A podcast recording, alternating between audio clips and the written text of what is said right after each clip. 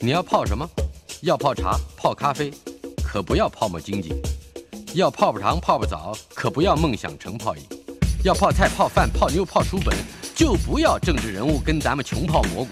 不管泡什么，张大春和你一起泡新闻。台北 FM 九八点一 News 九八九八新闻台，我们的老台北。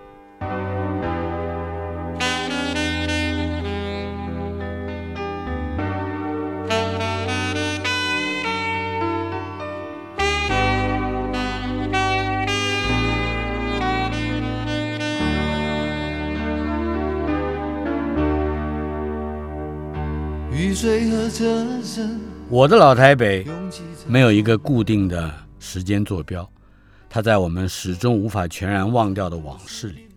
而我们的老台北今天播出第三十九集，邀请到画家、作家，我的老师刘墉。刘墉老师在一九七二年曾经上过我四十分钟到五十分钟的课，也就是说我。我在底下听课，而且是联课活动，就是那个是啊，课外的社团活动。对，之前我并没有进西画社，我是象棋社的。是的，嗯，应该说我逃到象棋社，嗯，西画社只是一个招牌。OK，可是那一次我特别去上课的原因是不得已，因为都学会来唱，大家要归建。我第一次看到刘老师，我吓一跳，就是神采翩翩，而且还有人窃窃私语说。他就是我们的学长，OK，您是成功，哎，对，成功毕业的。谈一谈在成功中学之前，您的家庭生活，特别我觉得有个重点就是遇到了一次大火灾，是吧？是，嗯，呃，先从你刚才讲到说是督学来，嗯哼，我在成功中学哈啊。的时候啊，就曾经造过反，小反，嗯，因为那个时候啊，大概为了省电，所以呢，日间部跟夜间部啊。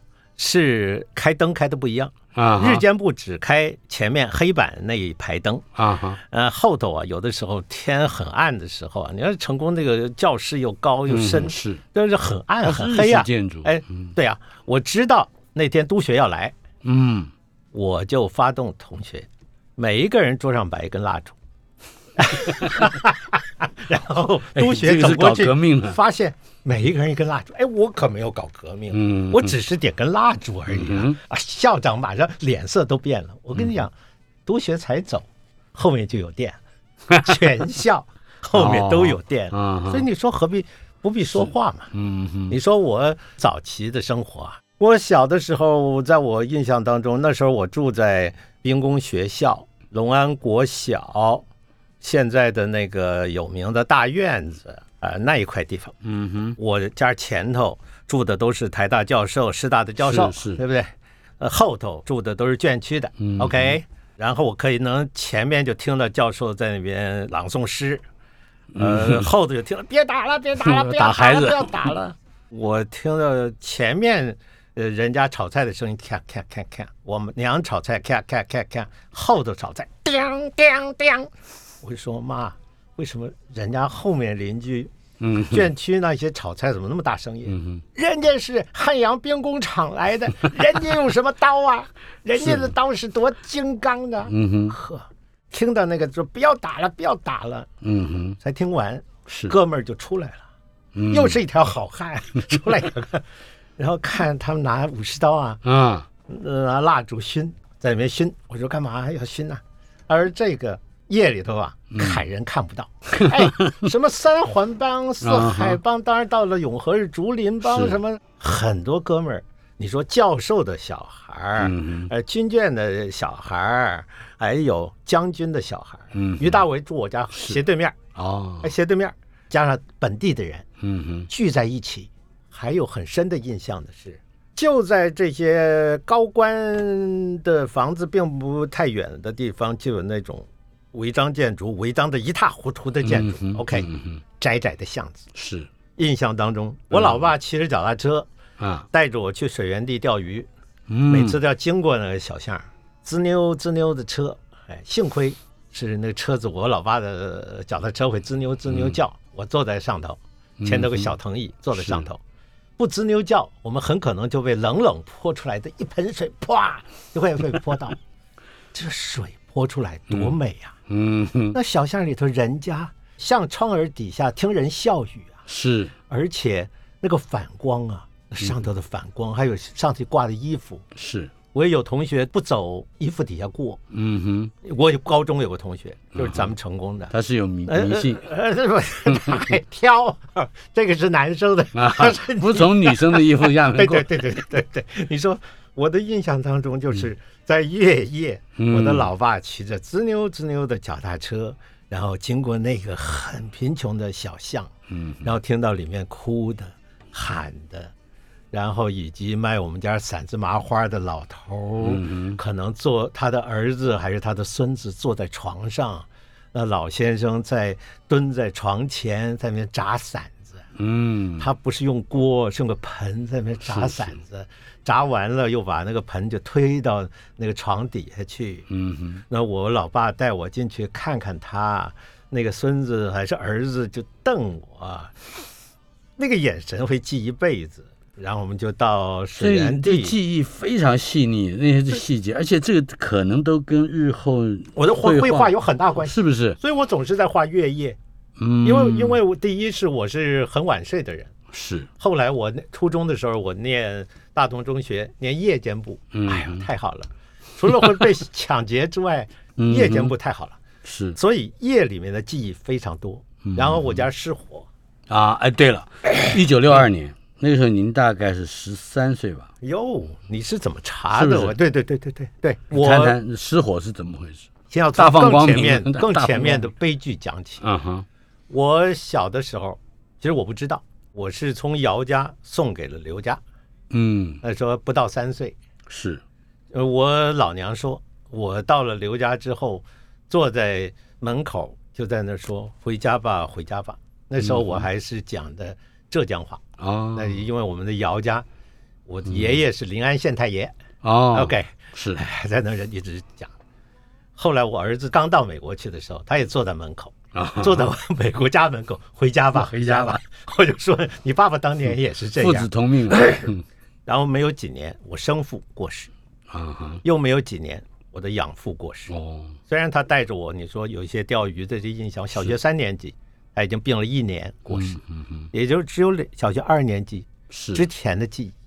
嗯，一过世，中国人说家里头人走了，恐怕要倒霉，也不知道多久。啊，这是确实倒霉。然后我初中一年级就失火，嗯，烧光光啊！那一天就是刚才讲的，哎，对的，那失火，对的。过年大年初二，嗯，我老娘就做礼拜去了，是。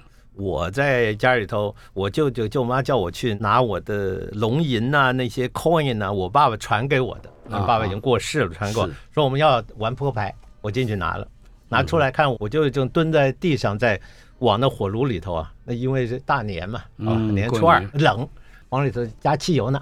哎呦，他不是加煤油，他加汽油，但是火大概没有熄灭，或者是没有很熄灭，砰一声。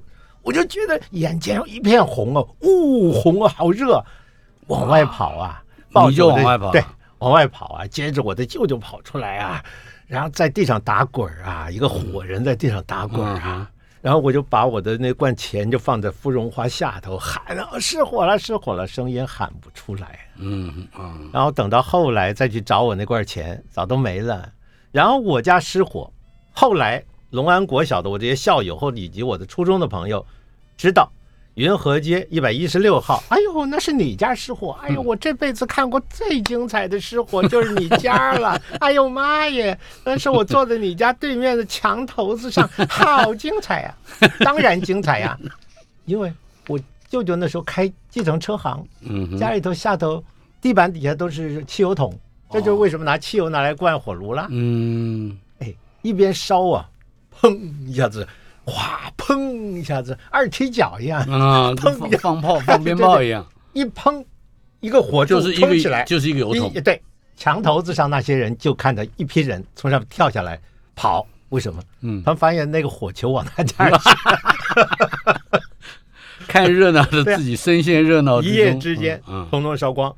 呃，不止一家烧，一家多厉害，只烧一家。我的卧室那边，因为都是我爸爸生前的，他以前做药剂师的那些医学的书，嗯，我去塞他都是一本很紧很紧，妙哉，烧不过去，哦，整面墙的书架烧不过去，书还都在，书还都在，烧掉一一点一英寸，然后我的集邮簿，嗯哼，打开来里面的还很好，因为只烧掉书背，是。我把邮票寄存在某台大教授那儿。嗯哼，呃，我老娘叫我说咱们都没家了，寄存在那儿了。等到我隔一阵子去拿，哎呦，没有啊，不记得你有什么邮票在我们这儿没有啊。从此我不再集邮，嗯，我也不再积我的 coin，因为我的那个唯一从火场爆出来的 coin 也都没了。嗯哼，这个可能对。自己后来日后拥有什么事物的这个占有的这个心可能会更舒缓一点。我的人生的态度不一样，嗯，所以你看，我虽然身体状况很不好，我的身体状况非常的不好，所以我嘴唇是黑的。那个我的血氧最近才知道可以有个血氧血氧一量，在美国量的时候，他们就说该去医院了，该去医院了。照你这个没有得 COVID nineteen，你也该去医院。而我现在发现，我总是在缺氧，而我写文章啊，写的非常快，就就就就就，我是用写，那是，哎，写的非常快。我发现这种有点像是 automatic writing，嗯哼，这种是在缺氧的状态啊，啊，哎，这会发生乐缺氧，写文章写的特别快，你知道吗？他是他写作的时候是有亢奋感的吗？对呀。一气呵成，你知道，我今天还在跟我的气质人员说，我说刘墉先生的作品的目录就可以出成一本书。对呀，我我这你是每半年至少这大家就可以出一本了嘛，是吧？好卖或不好卖，大家都说刘墉是畅销作家。妈妈耶，我写唐诗句点，嗯，所以那个时候简直信啊，简直信，有你这种笨蛋写这种东西，就有我们这种聪明人用。哎呀。您还出了不只是这一类，顺便插过去，你还出了工具书。哎，对，很多工具教学书。对对对，教学书。这是因为我自己出。嗯。哎，我如果拿给别人出，人家都不会给我出。哎，对，所以，呃，我的人生态度就是把握当下，因为突然之间爸爸没了。嗯哼。妈妈坐着三轮车回来，苍白着下三轮车，在地板上就打滚那天没爸爸了。嗯。然后突然之间就没了家。高一。突然之间半夜吐血，吐了半盆，嗯哼，那个半盆不是太大的盆，嗯哼，然后就从此休学了。突然之间家被拆掉了，因为公家逼我们搬家，就把我们赶到，就是忽然之间什么都没有，华山车站旁边的违章建筑去了。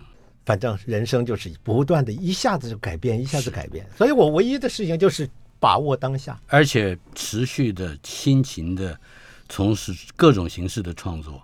失火之后的两年，考进台北，就是刚才讲的成功中学，成为我的大学长。而在学校里面还参加过全省的学生美展，还得过名次。我那那个是是怎么怎么训练的？就是你刚刚只是钓鱼，只是火灾，是吧？我跟你讲，嗯，我从小呃幼稚园一直到初中，一有这个绘画比赛我就参加。嗯，我没得过一次奖。但是我的老师为什么对我这么好呢？他们都会让我参加，我佩服我的老师。OK，等到我到升高中的暑假，我去跟胡念祖先生学了国画，学了大概三个月。是，我拿去全省学生美展大专高中。是花没有没有山水。山水。大专高中组一起比赛哦。嗯哼，我拿第二名，哎，第一名师大美术系，第三名师大美术系。中间第二名，成功中学隔了一年，我又去比赛，又拿了第二名。嗯，OK，评审委员怎么说？嗯哼，说这个很大方，这个很大派啊。其实是我那个时候画不好就乱画，所以就大派。你不是客气话，绝对不是客气话。哎哎，可是，一九六八年，民国五十七年进入了师大美术系，成为专业的绘画的学子。这个专业的过程里面，有没有回头可以看到跟当时？不管是台北或者说是台湾，是他在绘画的整个大的潮流上，尤其是国画的潮流上，是有没有一些什么样的呼应？呃，第一点，大家都会认为说是师大美术系可能是领导台湾的画坛的，嗯，这是因为当年有那么多大师级的啊啊，普心瑜啊，呃，黄君璧啊。呃，那么像是艺专有傅卷夫啊，傅卷夫。对呀，有这些大师。那么在师大主要就是黄君璧，嗯，跟溥心瑜啊，哎，加上一些呃早期的像是莫大元呐这些教授，是。他们有相当大的力量。你去参加美展的话，你会发觉某一个大师在那说，呃，这个得奖，那就是得奖。啊。OK，所以他有他几门弟子，但是在整个社会的演进来讲，台湾跟大陆有很大的差异。台湾在那个时候，中华文化复兴要以正朔；大陆在文革的时候，对的，所以台湾要要要比较复古的，所以它的创新是有限的。他把传统更拿来当做一个标榜，哎，对的。然后经过这个时候呢，那现在有很可能是创新又出来了，是。OK。那么中国大陆呢，他现在吃饱了喝足了，那么这个要有一种悠闲的，于是收藏砚台呀，嗯啊，喝喝茶呀，焚焚香啊。剪树枝，造亭榭，变古万，斗名茶。所谓锦绣才子者，皆天下之废物也。OK，这引用古书啊，是。所以它的娴静的味道出来了。嗯，所以在中国大陆，除了创新，也有一派娴静的文人画。嗯，可是，在您求学的过程里头，除了胡念祖先生之外，还有没有私下去拜师的？最重要。是黄君璧老师，还是黄君璧？哎，对，因为他除了在学校里面对我挺好之外，还有林玉山老师，嗯，所以我后来我出国之后，再回到国内来，特别写了两本书，一本是《白云堂画论画法》，是跟着黄老师，是一本是林玉山画论画法。哦，那黄老师他是不太容易答应人家做研究的，嗯，我是跟他说，我们选多少主题。比如说树枝，比如说是披麻村、斧劈村啊，每一张您画我整个录影，然后中途摄影，立刻分色过关，就在画下面一个阶段。嗯哼，他为什么会答应我？因为他看了我傻子编的唐诗句点，把唐诗一句一句把它分析出来的那个东西，哎呦。这个家伙就是有许多的技术性的细节来支持所谓的理论，对，所以黄老师就答应我。那我在写的时候会说，呃，他用什么毛笔，他把蘸了什么墨在碟子旁边怎么样靠，然后对，你会发觉真正的秘法是要在这个当中去找的，嗯，因为他很可能那个动作。他自己都不知道，是我会说，哎，老师，你这个刚才你蘸了墨，你现在又蘸石绿，你这个颜色不是脏了吗？那你不是叫我们不要这样做吗？他说我没有蘸啊，我我我高训里，我我前面的墨的洗掉了，来来来来来说什么？我说我说老师，好好好，我们现在停机，我们先不录影了，好不好？回头看，我马上就拿着卫生纸，然后拿着笔，老师你的笔拿来给我，我一压，老师一看。在在卫生纸上一压，哎，怎么搞的啦？你会知道，他到晚年有些特别的浑厚的东西，不是来自于干净，嗯，不是剔透，是浑厚，嗯，从某个角度来讲是脏，嗯，脏。所以他说，大胆的下笔，小心的收拾，嗯，小心的收拾使得他有秩序，大胆的下笔让他没秩序，嗯，这个混在一起才能就是浑厚了。对的，我后来又给林玉山老师做，也是选多少多少主题。是在这样做的过程当中，你会发现他的秘法，他们自己都不见得知道的秘法。是，哎，所以我现在鉴定他们两个人也是没问题。在师大，您是一九七二年毕业，您最后的一年就是在大学里面，哎，对对对，还对戏剧发生了兴趣，而且甚至还登台演出了张晓峰女士。编剧的武陵人，也就是不止这个，在前面还有别的。谈谈你的戏剧经验。我从小就从小就喜欢。我念龙安国小的时候，我拿台北市演讲比赛拿了两次第一名。嗯哼，龙安国小把我送到复兴广播电台去演广播剧，跟大人演广播剧。不是儿童的，哎，不是儿童的，就是掺在当中，嗯，所以看那个时候就开始知道一些呃大人们情感上面的这些东西，语言的情感表达。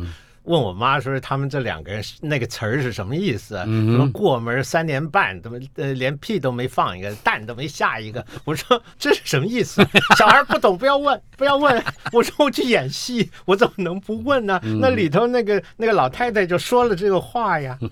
然后我在初中的时候夜间部比较没有参加什么太多比赛，高中拿到了全台北第一名，然后全省第一名，全台湾第一。是。那个时候就开始演戏。我搞话剧社，嗯哼，成功中学没有女生啊，是，还到旁边北商去找，哎，啊，哎，这个好啊，顺便 顺便把妹，对对，顺便把妹。到了大学大二就去演戏了，啊哈，啊，演戏就认识一个女生了，哦，所以她是一个社团活动了，哎，对，那女生演女主角，啊，那就是我现在老婆，哦，不过演戏女主角是女朋友麻烦，你知道吧？一吵架，他就把剧本呢。啪！就扔在沟里头，说我不干了，晚上上台你管吧。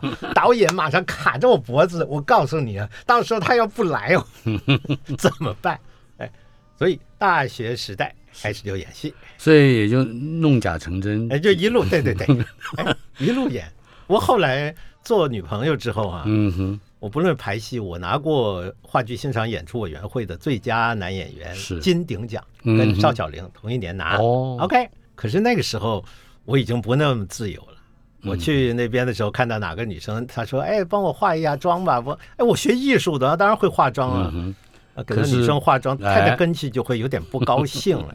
访问的是我的老师，我崇拜的大文青刘墉先生。呃，他不只是画家和作家。我们在下一节的节目里面还会提到，他还是台湾当时最受欢迎的电视新闻主播。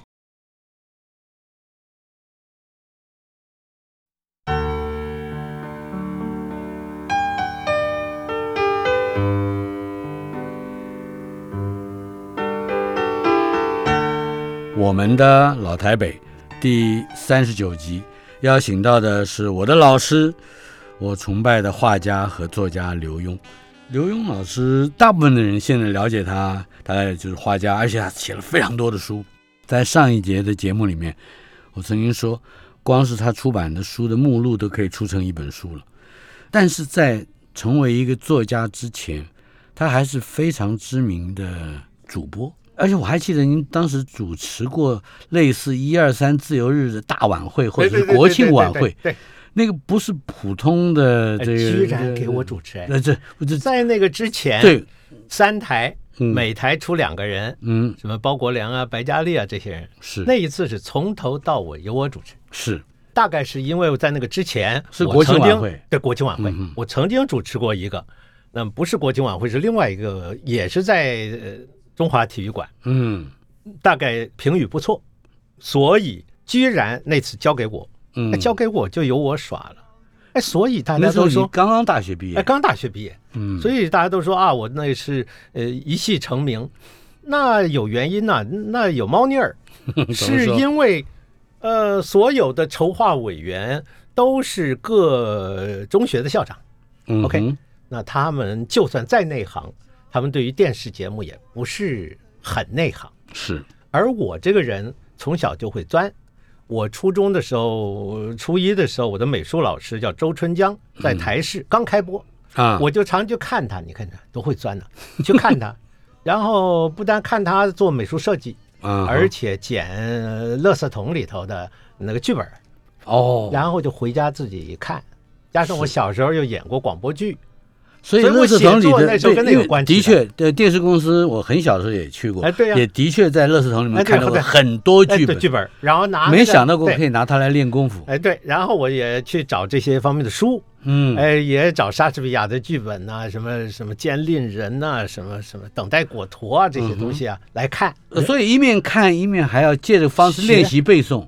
哎，对，而且非常重要的是，我对于大特写啊、的摇的镜头啊、zoom in、zoom out、的 fade in、fade out 这些东西，在高中以前就高中都会了，嗯，高中都会了。是，所以等到我在大学那个我来主持的时候，我说我写，嗯，脚本哪一个 take 什么 shot，我来写，cover one，cover two，我都直接写了。那当然就由我耍了，嗯，而且我不是听话的，嗯，中华体育馆回音很大，是。他们就一直都叮嘱我，你要讲慢一点，你要说各位同学、各位老师，要不然大家听不到。啊哈，我说好，好，好。等到真主持的时候，我是照样各位同学、各位老师。为什么？嗯，因为电视机旁边的并不是中华体育馆里面听回音的那批人啊哈。你如果用那样子慢的话，那你还是受不了了。去你你你去讲经大概比较好，做什么 C 副比较好，做 C 副的。所以我就我还是用我那个方法。所以大家在此之前还没有呃上过主播台当 anchorman，没有没有。但是我高中是呃演讲比赛啊这些，我总是做这些大场面见过。对的对的。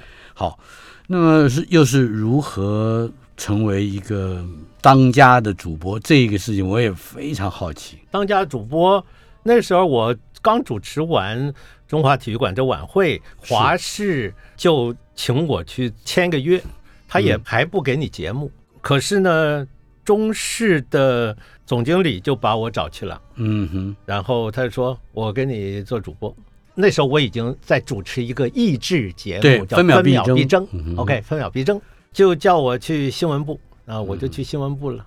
讲句实在话，那时候真的是对新闻一点都不懂了。有一次写了个新闻稿，就被那边的主编给退回来了。哎，新发生的事儿要先写。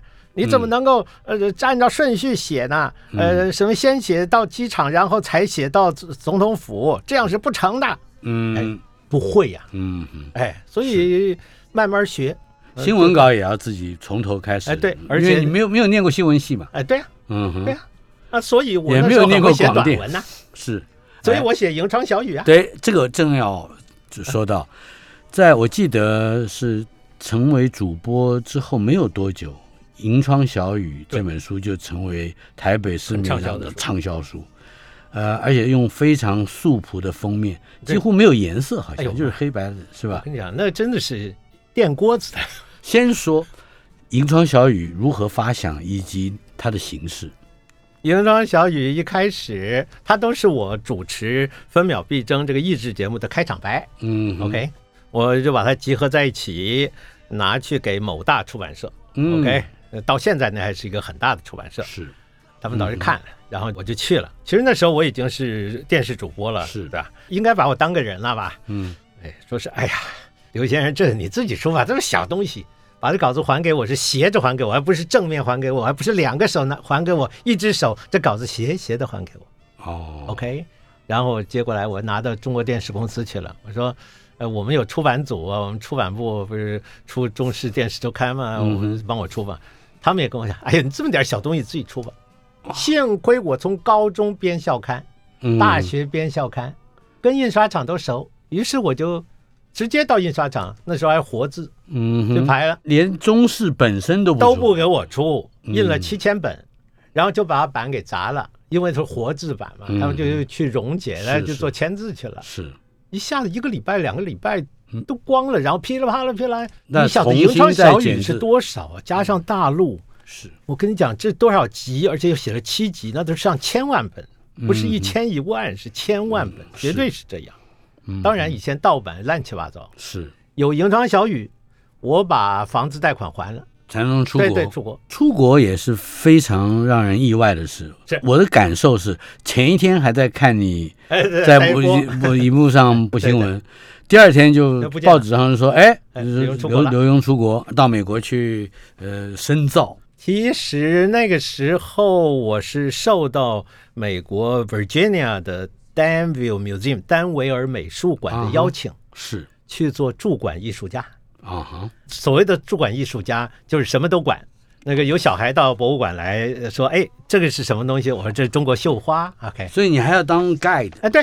哦。那然后他们拿他们那个瓷碟子拿来给我看，我也是看一看这什么玩意儿，管我内行不内行了。嗯哼。然后早上一大早就把我带去呃幼儿园去教小孩是。晚上把我带到大学里面放幻灯去教研究所，这个很好哎。其实我英文烂透了。嗯人家洋人不管你英文烂不烂，但大约摸得懂就成了。嗯哼，哎，那个时候进步很大。我就在美国各地，他这个博物馆不是只让你待在博物馆里面，然后而且到各地去。后来我做呃 Saint John's University 圣若望大学的驻校艺术家也是一样。这两个是怎么接轨的？哎，很妙啊！我这个人总是碰到贵人。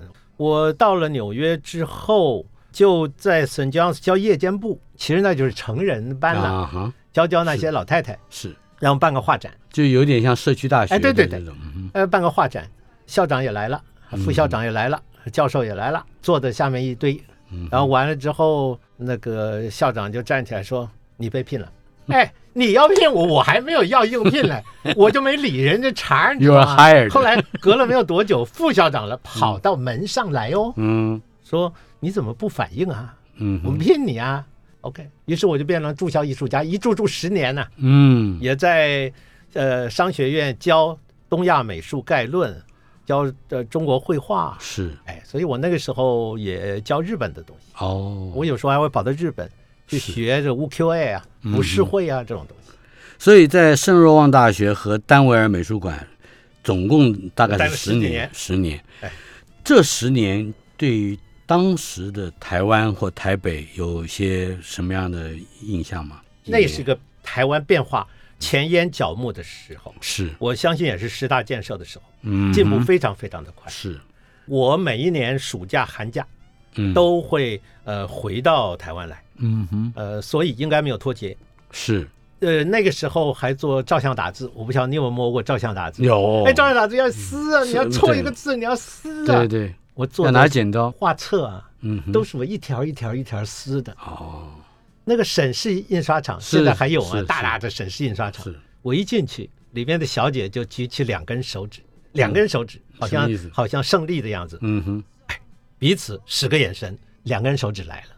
两根手指什么意思？因为我带一个仪器，嗯像圆规一样，两根啊，就来比那个字跟字的行间有没有粘对。是 你差二分之一 millimeter，我就是叫你撕起来重量。嗯哼，那个时候是照相打字，后来电脑打字，纪元电脑打字。嗯，纪元给中国时报是打字。对，刚开始它是一个字一个字算钱的。嗯，我那时候出赔钱书赔乱七八糟啊。那个时候大致上都是绘画技法方面的。啊，no，，那个唐诗句典啊。哦，还是唐诗。栏杆。嗯，我这种赔钱书，我现在还剩两本，OK，还剩两本是是退书啊，OK，你不要介意，改天送给你。太好了，栏杆你一查哦，里面有关栏杆的诗句都在那儿。对呀，哎，这个在现在网络上面有一种软体啊，也会。问题是，你瞪道盘虚空，你可以形容宝塔，你也可以形容山呐。是。你有时候可以隐身呐。嗯。那电脑就没。电脑就没办法了。嗯，对。哎，是。访问的是我的老师，我崇拜的作家、画家刘墉。他曾经在台湾是非常知名的主播、电视节目主持人，可是忽然之间，一夕之间改变了，跑了，而且开拓了。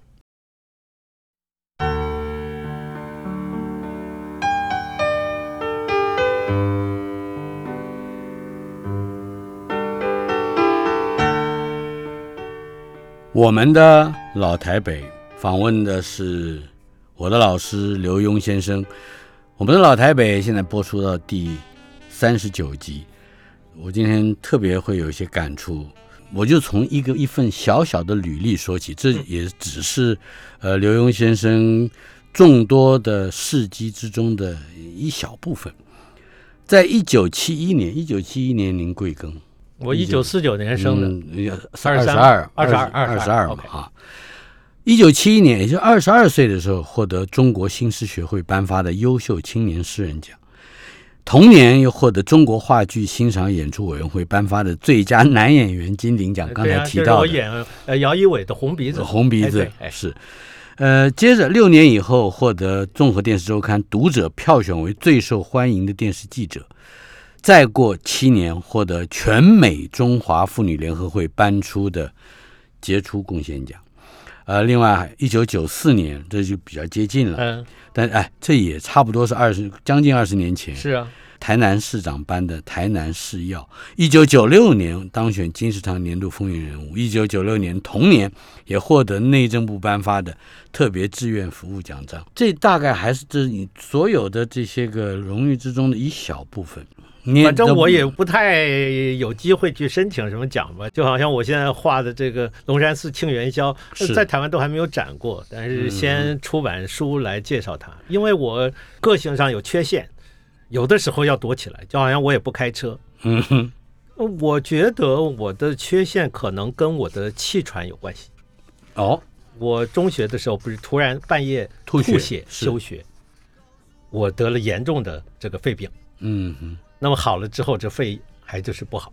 是，呃，所以呢，我也不太出来讲话。我老婆已经跟我说了，她说你上张大春的节目哈，你不要戴口罩，你戴口罩你本来就缺氧，你再戴上口罩你就会胡说八道。我说我知道，张大春他也不会戴口罩的。他说你怎么知道？我说他年轻的时候就会玩吃饺子老虎，这种人不会戴口罩。果然一进门，对，没有了，因为这个是我们有隔板，所以没有问题，是吧？对。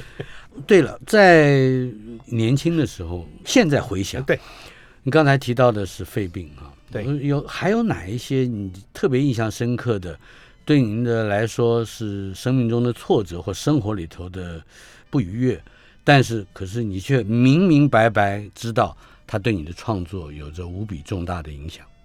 我有太多这一类的经验，我觉得到处都是我的贵人。嗯，像是在台湾，我很久很久都没开画展，因为我觉得开画展好像是办婚礼一样。嗯哼，太累了。结果我就有一次我要到裱画店去。嗯，呃，我进了裱画店，裱画店老板就说：“那个谁谁谁才来过。”呃，说我说你要来裱画。然后那个人就说：“刘墉在卖画，那别的画家怎么办？”妈 呀！然后我回家之后，我就打个电话给那个，其实我早有他电话，给那个画廊的老板，是，哎，就是呃西之堂的陈小军。我打哎，我说你怎么说呢？我说我就是学艺术的，我一直都在画画，我只是不宣传而已。嗯，他不知道你原来是画家，跟着他成为我的经纪人哦，跟我在国父纪念馆。办了展览，嗯哼，而且办得很成功，是。啊，然后我又有了大陆的经纪人，嗯，怎么大陆的经纪人？是大陆的拍卖公司的人到我这儿来，嗯，他带了一个他的助理，那我就说我缺个大陆的经纪人，那他的助理就说我行不行啊，那个老板就说哎不行，但是那助理改天来跟我拿画的时候，因为他们拍卖公司要拍卖我的画嘛，我就说你可以做我助理，于是我的画就到了北京画院。然后他又介绍了其他的人，于是我就到了浙江美术馆。所以你也没有挑剔，也没有也没有去打听，对的，也没有经营。对呀，拿最近来讲的话，我最近出一本书，嗯，会是我生命当中很重要的书，不只是《当时明月》，《当时明月》是我画龙山寺，对，我还写了一本，就是刘墉带你走进故宫镇馆三宝，因为十月故宫要展。这个郭熙的《早春图》啊，是范宽《西山行旅图》啊，跟李唐的《万壑松风图》啊，松风这三宝前几年展过一次。当时明月的这个老板吴放，嗯，就一直磨我，他说：“哎，出本书啊，谈这个这个故宫正好展览，咱们配合这个出本书啊。”嗯，我说让我想想，我说我一定要写好三篇才成。嗯，结果我就写了，写了三篇，然后我说：“哎，我写的三篇了。”他说：“哎呀，糟糕。”我们有另外一位讲师啊，嗯，他也要出，那我已经答应给他出了。你算算我是不是挫折？是啊，嘿，我太好了，哪一位讲师写这个，帮我校对啊？你这个讲师写这个东西，一定对故宫的这些东西内行，他又是在故宫工作，来来来，帮我校对，我会好好谢他。结果那位小姐非常好，嗯，哎，梅朵小姐她的书已经出了，是。她帮我校对。还帮我看出一些错字，嗯，像是《石渠宝笈》里面的说是次等第一，那个第一我写成第一第二的，它是天地玄黄的那个地，啊，土地的地，嗯，人家小姐就帮我查出来，嗯，我非常感谢她，嗯哼，然后我这书怎么办呢？我才写了三章，我继续写啊，嗯，我就这脾气啊，把写成二十章，呃，你也不管，你也不管别人已经已经出了，对呀，而且这个我跟你讲，我这个里面很辣了。我不是教你炸就够辣的，我写的这个故宫啊，三宝啊是 更辣。对了，我们正要谈谈这个。对，故宫有非常多知名的，而且是可以说镇馆之宝。是的，但是在您的这个临摹之下，好像有一些独特的发现。这种发现是没有去临的人不可能真正知道。这个临摹的过程，我想也先简单的为我们描述一下，好不好？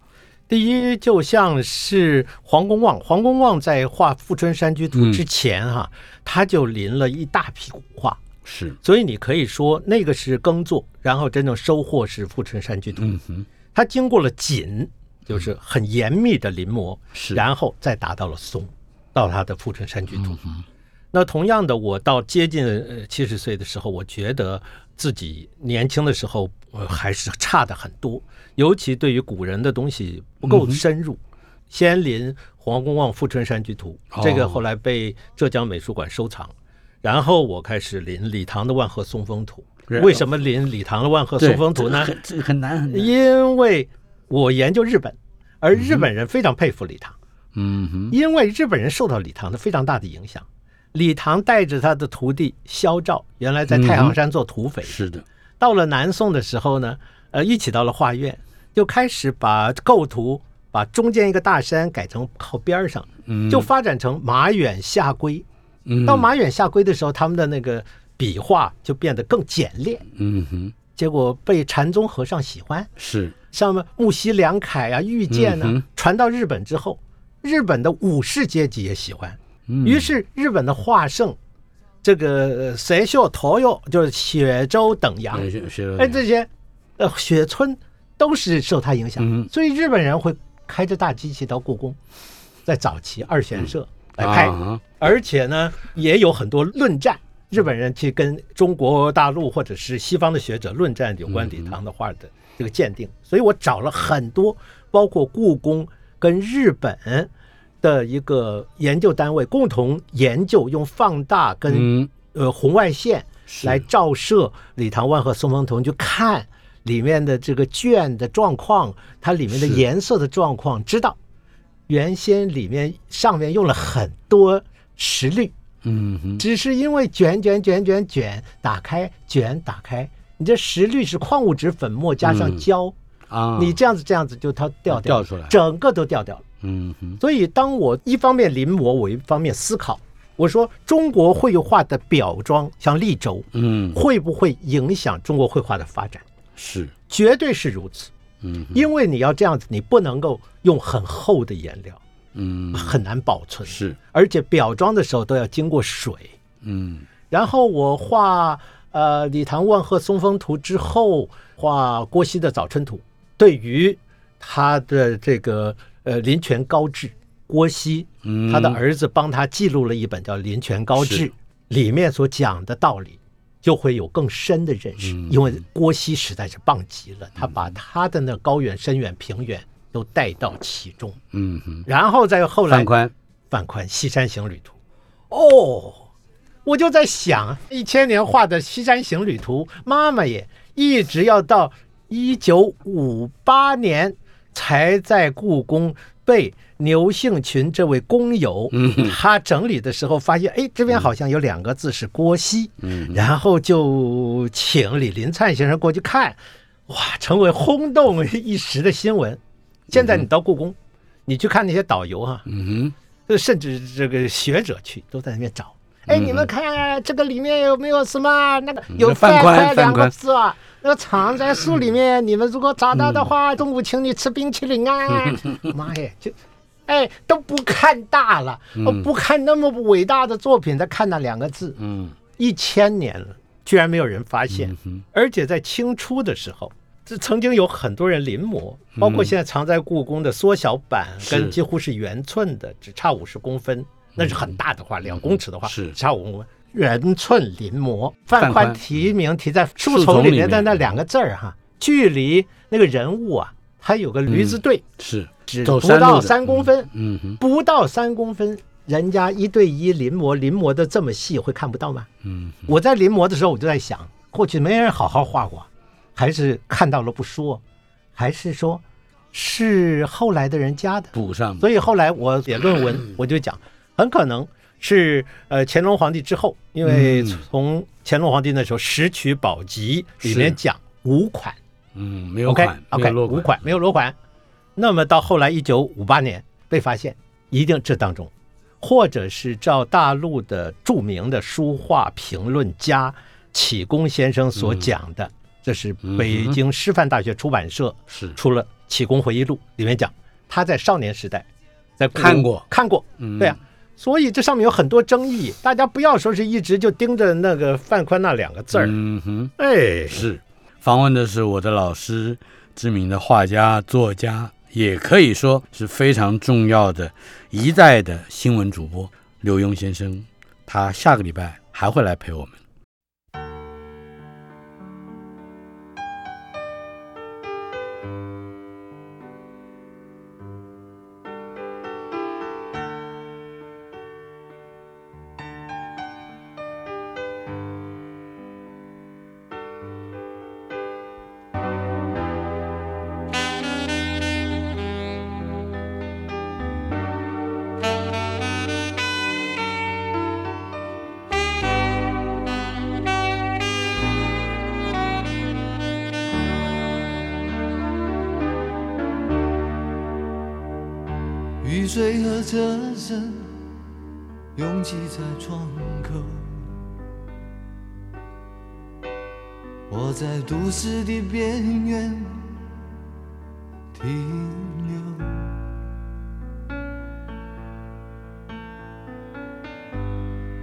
少年的往事在回忆中消失。三十岁，我的职业是自由。勤劳的人啊，无聊的人啊，还有陌生的我。街头游走，